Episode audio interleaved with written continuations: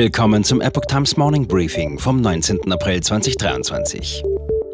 Die Schlagzeilen. Technikpanne. Abiturprüfungen in NRW fallen heute aus. CDU will Spitzensteuersatz anheben. Neuer Streik bei der Deutschen Bahn und an drei Flughäfen. Und unser Fokus heute Morgen? Die neue Grundsteuerreform. Verfassungsrechtler warnt vor Ungerechtigkeiten und Klagewelle.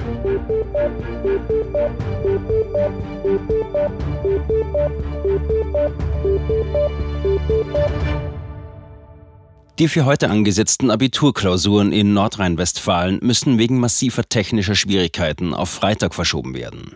Einige Schulen konnten die schriftlichen Aufgaben nur teilweise herunterladen, andere gar nicht.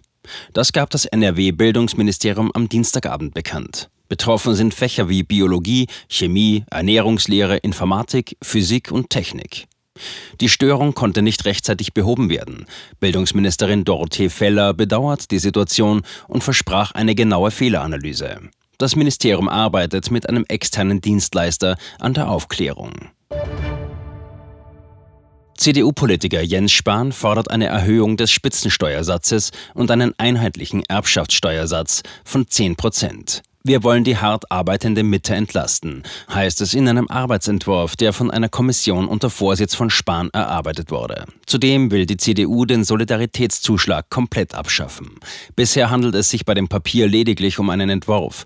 Die Vorschläge müssen noch vom CDU-Vorsitzenden Friedrich Merz abgesegnet werden.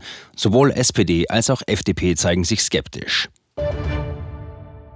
Der Verfassungsrechtler Gregor Kirchhoff hat in einer Studie festgestellt, dass das Grundsteuergesetz, das in elf Bundesländern angewendet wird, verfassungswidrig ist. Dies könnte zu einer Welle von Klagen gegen den Fiskus führen. Die Studie wurde von dem Bund der Steuerzahler und dem Eigentümerverband Haus und Grund in Auftrag gegeben und am 17. April in Berlin vorgestellt. Die Verbände planen nun in fünf Bundesländern mit Musterklagen vor Gericht zu ziehen. Sie empfehlen den Eigentümern, Einspruch gegen die von den Finanzämtern teilweise bereits verschickten Bescheide zum Wert ihrer Immobilien einzulegen. Diese Bescheide sind in den meisten Bundesländern die Grundlage für die künftige Berechnung der Grundsteuer. In seiner Kritik an der Neuberechnung der Grundsteuer legt Gregor Kirchhoff besonderes Augenmerk auf zwei Aspekte, die Anwendung der Bodenrichtwerte und die fehlende Berücksichtigung individueller Umstände bei der Bewertung von Grundstücken. Bodenrichtwerte sind durchschnittliche Werte, die für Grundstücke mit ähnlichen Nutzungs- und Wertverhältnissen ermittelt werden. Kirchhoff bemängelt, dass diese Werte nicht immer vergleichbar sind. Die Verwendung dieser Werte bei der Berechnung der Grundsteuer führt zu einer ungleichen und möglicherweise ungerechten Bewertung von Grundstücken. Zudem kritisiert Kirchhoff, dass individuelle Umstände bei der Bewertung der Grundstücke nicht ausreichend berücksichtigt werden. Dazu zählen beispielsweise Denkmalschutzauflagen, die den Eigentümer verpflichten, besondere Anforderungen bei der Erhaltung oder Sanierung des Gebäudes zu erfüllen. Auch Baumängel, Altlasten oder andere Faktoren, die den Wert eines Grundstückes beeinflussen, werden in der derzeitigen Berechnung nicht hinreichend berücksichtigt. Die endgültige Höhe der Grundsteuer hängt jedoch von den sogenannten Hebesätzen der Gemeinden ab, die erst kurzfristig festgelegt werden. Die Verbände warnen, dass es dann häufig zu spät ist, sich gegen die Bescheide zu wehren. Sie appellieren deshalb an die elf betroffenen Bundesländer, sich vom Berechnungsmodell des Bundes zu lösen und eigene, aus ihrer Sicht weniger angreifbare Methoden zu entwickeln. Das Bundesverfassungsgericht hatte die bisherige Berechnung der Grundsteuer bereits 2018 für verfassungswidrig erklärt. Aufgrund veralteter Werte wurden vergleichbare Objekte teilweise komplett unterschiedlich bewertet, was zu großen Abweichungen bei der Höhe des Steuersatzes führte. Bei einer Attacke in einem Fitnessstudio in der Duisburger Altstadt sind gestern Abend vier Personen schwer verletzt worden. Drei von ihnen schweben in Lebensgefahr. Es sei eine Stich- oder Hiebwaffe verwendet worden.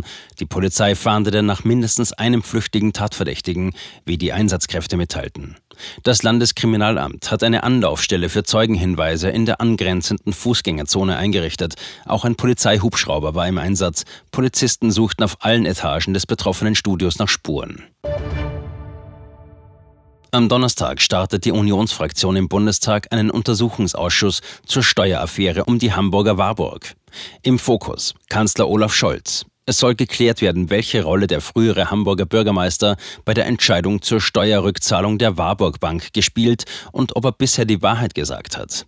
Fraktionsvize Matthias Mittelberg ist überzeugt, dass der Untersuchungsausschuss durch Zeugenbefragungen und Akteneinsicht weitere Erkenntnisse liefern wird.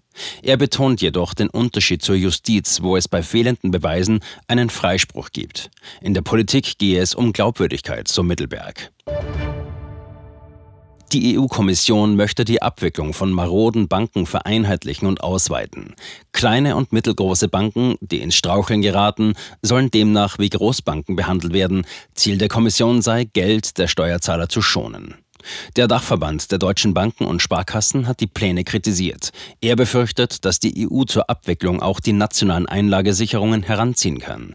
Damit verfehle die Europäische Kommission nicht nur das Ziel, für mehr Finanzmarktstabilität zu sorgen, sie bewirke sogar genau das Gegenteil, kritisierte Daniel Quinten, Vorstandsmitglied im Bundesverband der Volks- und Raiffeisenbanken. Finanzminister Christian Lindner hat die Pläne ebenfalls kritisiert und einen Protestbrief geschrieben. Reisende in Deutschland müssen sich am Freitag auf Zugausfälle und erhebliche Verspätungen einstellen. Bei der Deutschen Bahn und anderen Bahnunternehmen sind bundesweit zwischen 3 Uhr und 11 Uhr Warnstreiks geplant. Die Bahngewerkschaft EVG will heute mitteilen, wie sie im Tarifkonflikt mit der Deutschen Bahn und rund 50 weiteren Unternehmen weiter vorgehen wird. Auch Passagiere an den Flughäfen Düsseldorf, Hamburg und Köln-Bonn sollten mit längeren Wartezeiten bis hin zu Flugstreichungen rechnen. Für diesen Donnerstag und Freitag hat die Gewerkschaft Verdi zu ganztägigen Warnstreiks im Sicherheitsbereich aufgerufen. Das war das Epoch Times Morning Briefing mit Alexander Sieber. Die Epoch Times steht für Aufrichtigkeit und Neutralität im Journalismus. Bitte unterstützen Sie unsere Arbeit mit einem Abonnement und empfehlen Sie uns weiter. Música